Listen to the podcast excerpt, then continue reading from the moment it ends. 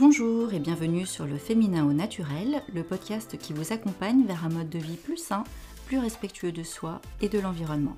Chaque épisode vous fait découvrir une femme, connue ou inconnue, qui a pris sa vie en main et propose une vision du monde unique. Je suis Isabelle Chesteloupi, fondatrice de Tasmae, une entreprise qui aide les femmes à se réapproprier des savoirs et des savoir-faire liés aux bienfaits des plantes dans les domaines des cosmétiques, de la santé et de l'alimentation. Aujourd'hui, c'est Marie-Ève Bédard qui est mon invitée. Avec Marie-Ève, nous avons suivi la même formation pour entrepreneurs, le système Ouvre ta boîte, et nous nous retrouvions dans les mêmes séances de coaching en ligne.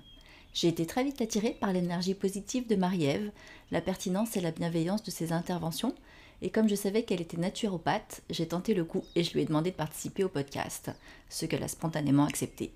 Je vous laisse découvrir Marie-Ève Bétard. Bonjour Marie-Ève. Bonjour Isabelle. Merci beaucoup d'avoir accepté euh, de participer au podcast. Ça me fait un énorme plaisir. Euh, honnêtement, euh, je me sens très privilégiée d'être avec toi ce matin. Ah ben merci, c'est nous qui sommes privilégiés, j'en suis sûre. Est-ce que tu pourrais commencer par te présenter en quelques mots? Euh, Bien sûr, euh, je suis Marie Pétard. Euh, je suis, je suis naturopathe et instructrice Eccentrix avec un background en biologie sur une spécialisation de, modélisation d'habitat. Et, je travaille avec les gens, en fait, là, pour pour les aider à, évoluer vers la santé, le bien-être et le mieux-vivre avec compassion. Donc, euh, c'est ce que je fais dans la vie. Et euh, personnellement, en fait, je suis une personne qui est excessivement passionnée, qui est très curieuse, euh, qui aime la vie dans tout ce qu'elle a à nous apporter, des fois dans les ondes d'ombre autant que dans les ondes de lumière. Donc, voilà, et j'aime beaucoup la nature, j'aime beaucoup le jardinage, j'aime la nourriture, j'aime les plaisirs de la vie, quoi. Et j'aime partager avec les gens. Excellent. Bon, on va écouter ton partage avec euh, grande attention. Tu as parlé de modélisation de l'habitat. Est-ce que tu peux nous dire euh, ça, en quoi ça consiste? Absolument. En fait, euh, à l'Université de Montréal, j'ai étudié, j'ai fait un baccalauréat en biologie, écologie, évolution, environnement. Et quand je suis passée à la maîtrise, euh, bon, j'ai continué en biologie, mais la spécialisation que j'avais, c'était euh, une spécialisation qui était plus liée vers l'environnement et euh, la modélisation d'habitat.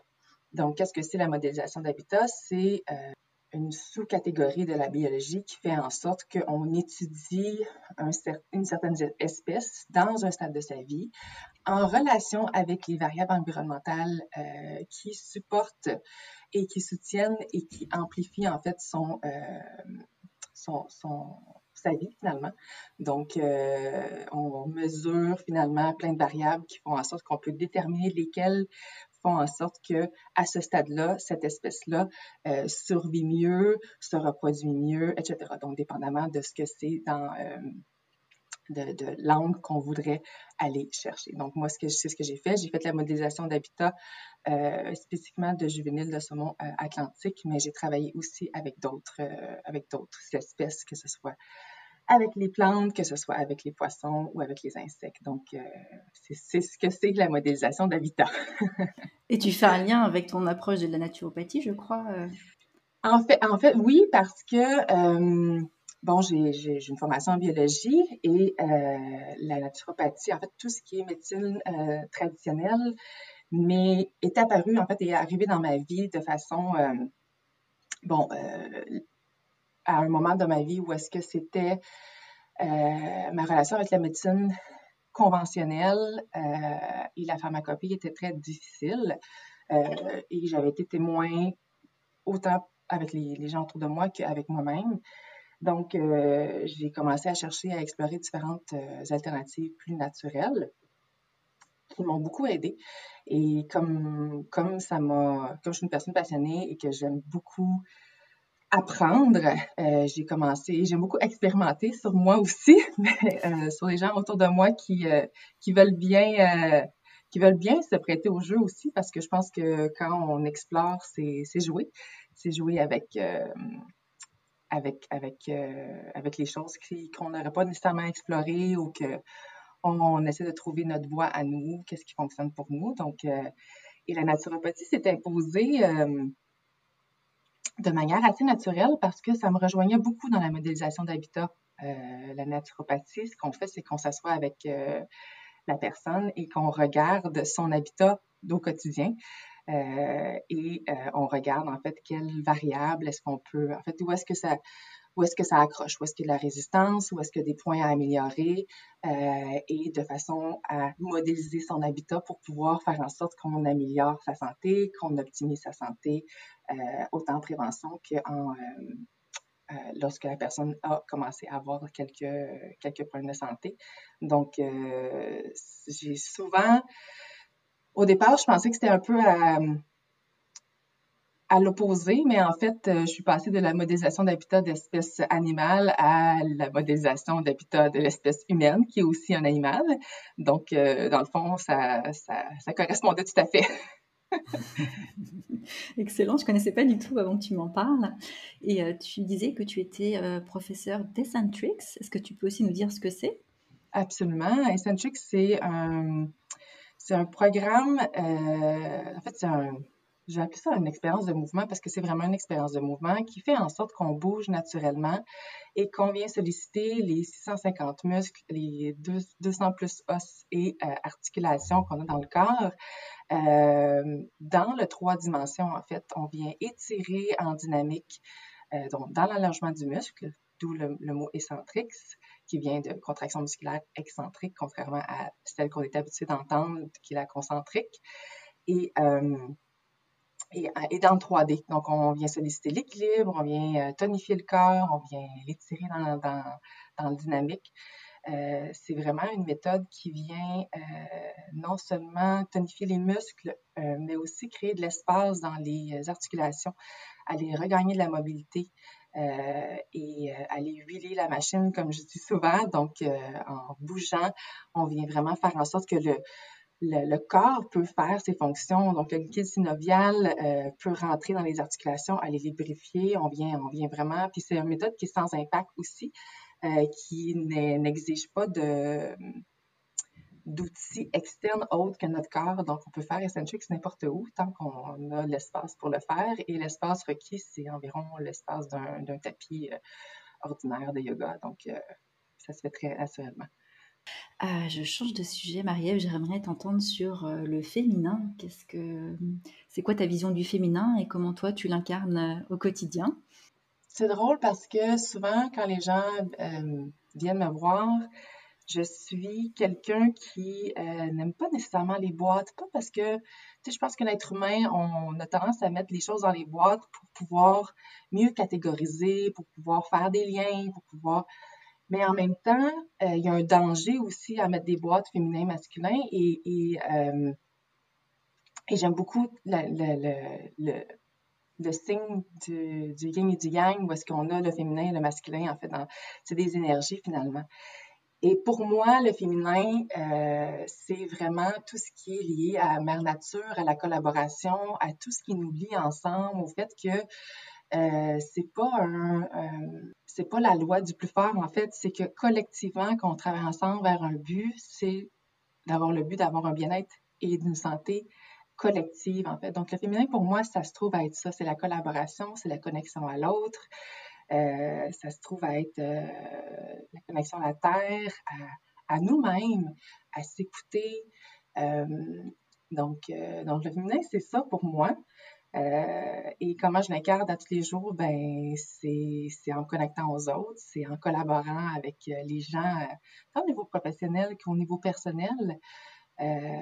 puis de célébrer nos victoires ensemble. Je pense que c'est aussi ça. Donc, je te dirais que c'est ça, le féminin pour moi et comment je l'incarne tous les jours. Quels sont pour toi les principaux défis que tu rencontres euh, aujourd'hui, par exemple? Au niveau personnel ou personnel, je suis quelqu'un qui est... Euh, mes parents que j'adore vraiment beaucoup euh, sont quand même des personnes qui étaient relativement anxieuses. Et l'anxiété vient, vient faire en sorte qu'on qu'on veut contrôler. On veut prendre le contrôle. L'anxiété vient d'une peur euh, quelconque et c'est une peur qui n'est pas réelle dans le sens, c'est pas je suis en avant d'un ours et puis il faut que je me défende ou il faut que je fasse quelque chose. L'anxiété, c'est quelque chose qui est toujours là. C'est comme un gros nuage qui nous entoure et on, on réussit à, euh, à développer plusieurs moyens, en fait, pour la gérer. Et le contrôle fait, fait partie de ça. Donc, contrôle, perfection, euh, efficacité, ça a toujours été quelque chose dans lequel j'ai été, euh, j'ai baigné dès mon plus jeune âge, en fait. Euh, juste pour donner un exemple, ma mère qui, à l'âge de 3 ans, si je sortais un jouet, il fallait qu'avant d'aller chercher l'autre jouet, il fallait que j'aille remettre le jouet là pour prendre l'autre jouet. Et donc, c'est vraiment un, comme ça, en fait, que j'ai été élevée. Et je pense que beaucoup d'entre nous vont se reconnaître aussi là-dedans, peut-être pas dans, l'extrême, mais la perfection, le désir de plaire, euh, le désir de contrôle pour être sûr que tout est, euh, tout est comme on s'imagine dans, dans, notre tête, d'avoir pensé à toutes les différentes avenues qui pourraient arriver. Euh, donc, mon défi des dernières années, des dernières dix années, euh, a été de lâcher prise, en fait, et de faire la part des choses. Puis je trouve ça intéressant parce que euh, cette année, euh, je vais avoir 40 ans et je ne sais pas si c'est avec l'âge qu'on réellement qu'on vient plus sage ou qu'on on se calme le pompon, comme on dit en, en québécois. Mais pour moi, en fait, je, je, suis encore quelqu'un qui est efficace. Je suis encore quelqu'un qui aime le, le, le travail bien fait, la perfection, mais il y a un lâcher prise là-dedans. Parce que ce que je me suis rendu compte, c'était plus que j'essayais d'être parfaite, moins j'étais authentique. Plus j'essayais de cocher toutes les cases, autant de mes euh, attentes à moi que celles des autres, plus je m'éloignais en fait de moi-même, de mes valeurs, de mon authenticité. Et c'est ce qui fait en sorte, l'authenticité, c'est ce qui fait en sorte que, que tu es toi, que je suis moi, puis qu'on peut rayonner de façon contagieuse avec les autres. Euh, donc, c'est vraiment, donc la perfection est encore là. J'aime beaucoup ce qui est bien fait, mais en même temps, dans les 4-5 dernières années et dans mon quotidien, c'est vraiment une, une, pratique que je ramène toujours de lâcher prise pour rester authentique. Euh, et l'efficacité est encore là, mais l'efficacité, c'est plus dans le terme organisationnel, pas pour en faire plus. Avant, c'était euh, je m'organisais pour en faire plus, toujours plus, toujours plus, pour être encore plus bonne, pour être encore plus parfaite. Et aujourd'hui, je fais la même chose, mais un coup que j'ai fait ce que j'avais à faire, là, je fais, j'en fais pas plus. Je vais m'amuser je vais dans mon jardin, je vais prendre du temps avec euh, mon mari, avec mes chiens, avec mes amis. Donc, euh, il y a eu tout un shift qui s'est fait là, dans, je dirais, les 4-5 dernières années euh, au niveau personnel. Et ce qui m'a permis aussi au niveau professionnel de, de démarrer ma pratique de naturopathie et de me lancer un peu dans l'entrepreneuriat finalement parce que c'est quand même quelque chose qui est, qui est à la fois très excitant, mais euh, qu'à la fois, c'est l'inconnu parce qu'on trace notre propre chemin. Et comment tu as fait du coup pour euh, obtenir ce lâcher-prise? Est-ce que tu as, as, trouvé des outils, des astuces euh? Oui, ben, en fait, je pense que une des choses qu'on oublie, souvent les gens veulent avoir des trucs sur peu importe quoi, tu sais, puis moi, je pense que la première chose qu'il faut faire, c'est se donner la permission at large, se donner la permission de penser différemment, donner la permission de faire les choses différemment, se donner la permission d'explorer pour aller, parce qu'on souvent on a peur de l'échec, on a peur euh, d'essayer des choses, on a peur de ce que les gens vont penser, on a notre saboteur à l'intérieur, on a les gens à l'extérieur, puis on se donne jamais la permission. Ah, moi, je peux pas faire ça parce que blablabla, bla, bla, bla, tu sais. Terminer la phrase comme vous voulez, parce qu'on l'a tous, ça, tu sais. Euh, ah, t'es chanceuse. Moi, je me souviens, euh, avant de, il y a quelques années, je travaillais en assurance, puis j'avais eu l'occasion de changer de cinq jours à quatre jours par semaine. Et je sais que les gens autour de moi, ils disaient, ah, t'es chanceuse de pouvoir te le permettre. Mais j'ai juste réarrangé ma vie, mon budget, mes choses en, en, euh, pour faire en sorte que ce soit possible. Alors qu'il y a des gens qui ne se donnent pas la permission, peut-être pour différentes raisons, mais je pense qu'il faut se donner la permission. Et c'est à partir du moment où est-ce que je me suis donné la permission et que je me donne la permission à tous les jours de faire les choses autrement, euh, de me questionner, est-ce que le choix que je suis en train de faire, l'action que je suis en train de poser est alignée avec mes valeurs? Est-ce que, euh, est-ce que je suis authentique dans cette, euh, dans cette décision-là, dans cette action-là? Je pense que c'est ça, c'est ça qui m'a amené à, faire les choses autrement, puis à, démarrer ma pratique de naturopathie. c'est sûr qu'il y a plein d'autres outils, la, méditation m'a beaucoup aidé, euh, m'a beaucoup aidé. L'Eccentrix, c'est quelque chose qui est, c'est un, un, mouvement, mais c'est quelque chose qui se connecte à ton corps, qui te fait en sorte que, on est souvent en haut, la tête, elle est là, puis on oublie ce qui se passe en dessous du cou. Euh, et, de pratiquer Eccentrix à tous les jours fait en sorte que je m'incarne à tous les jours dans mon corps et que j'apprends à m'aimer dans ce que je suis. Euh, donc, c'est ça. C'est, puis c'est simple. Pourtant, c'est si simple de donner la permission, ne serait-ce que d'explorer.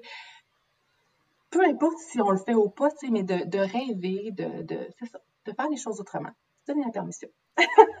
Est-ce qu'il y a des changements, du coup, que tu aimerais encore entreprendre, toi, dans ta vie ou autour de toi? Oh, plein, plein.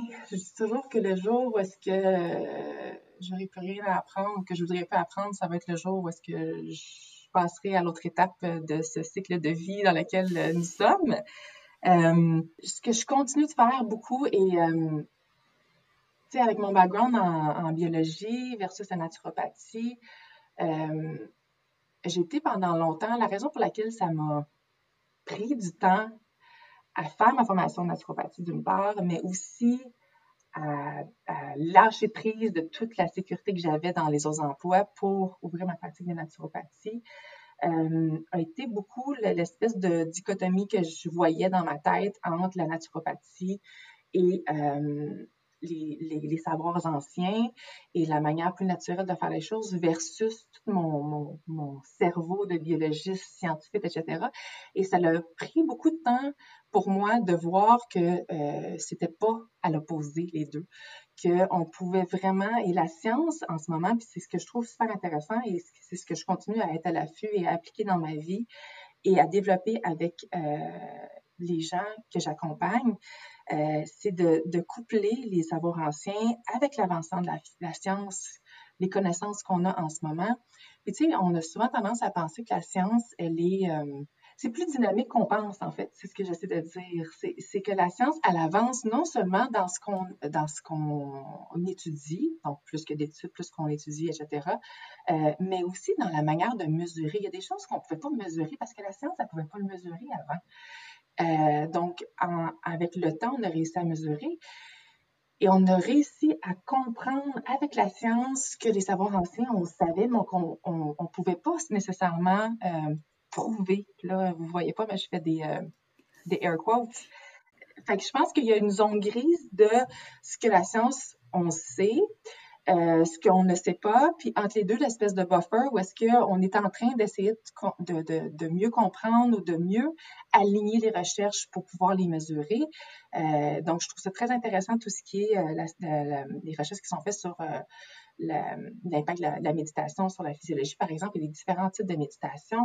Euh, tout ce qui est au niveau des fascias, le tissu conjonctif, ça fait des millénaires là, que l'acupuncture existe a changé des vies, mais jusqu'à tout récemment, on ne pouvait pas savoir parce qu'on ne connaissait pas le fascia, on ne connaissait pas tant que ça, on pensait que le tissu, conjonctif, c'était quelque chose qui était inerte, alors que c'est aussi vivant que les muscles et les nerfs, mais on ne pouvait pas le mesurer.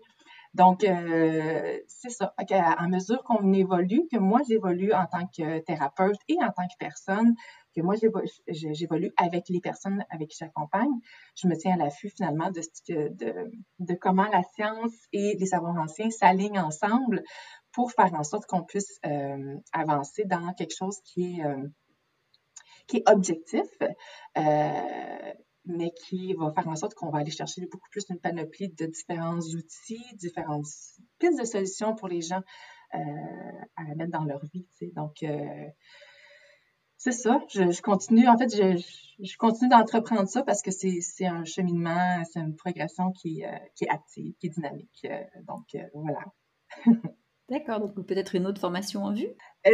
oui, bien en fait, ça fait deux, trois ans là, que à ma ma pratique de, naturopathie, euh, tout ce qui est, ça m'a toujours fasciné, tout ce qui est euh, herboristerie m'a toujours fascinée. Et la, donc, la première année, j'ai vraiment fait tous les systèmes. et l'année dernière, je me suis vraiment concentrée sur les, besoins de femmes particulièrement. Donc, tout ce qui est en, termes de périnatalité, tout ce qui est en termes de cycle, euh, de la puberté à la ménopause pour accompagner les femmes parce que souvent, on pense d'une part que le vieillissement chronologique est inévitable. Bon, c'est certain qu'on vieillit tous, c'est pas ça le point, mais euh, il y a des gens qui ont, que j'accompagne qui ont 75 ans, qui sont en meilleure santé, que les gens qui sont à 25 ans. Donc, la chronologie n'a pas nécessairement un lien direct avec notre santé, notre bien-être et notre mieux-vivre, d'une part. Euh, et d'autre part, je veux que les gens sachent qu'il y a d'autres solutions que, que juste d'accepter ce qui se passe, qu'il y a divers moyens à explorer, qu'on peut parler de façon rationnelle, scientifique, objective pour trouver les solutions. C'est pas vrai qu'à la ménopause, il faut que, qu'on endure X, Y, Z symptômes. Il y a des, moyens de faire.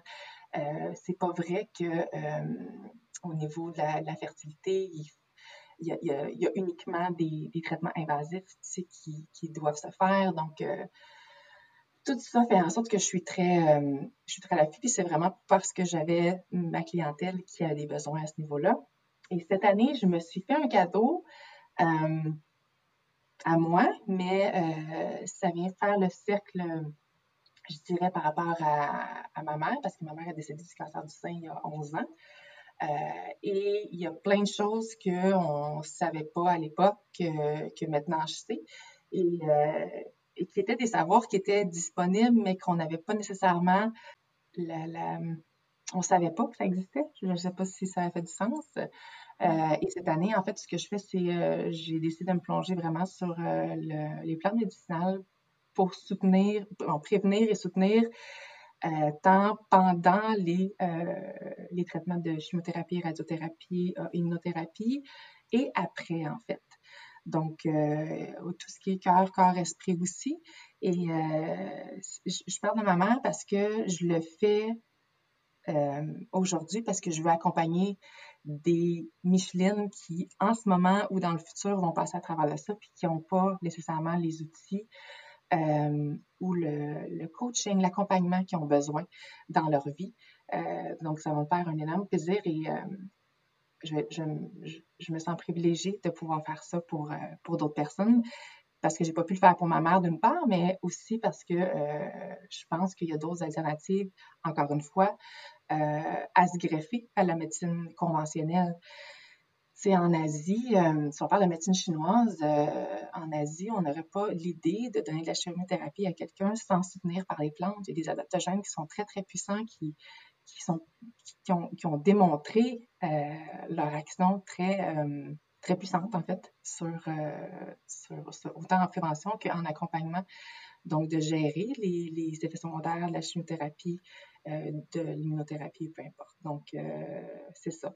C'est mon cadeau à moi, de moi à moi, de moi à, à ma mère, mais de moi à, aux gens autour de moi, tu sais, à toutes les femmes qui vont passer à travers ça, à tous les hommes aussi qui vont passer à travers ça. Donc, euh, ouais, c'est un privilège d'être dans cette intimité-là avec les gens, puis de, de les soutenir dans leur parcours. Merci beaucoup, Marie-Ève. Merci beaucoup Isabelle.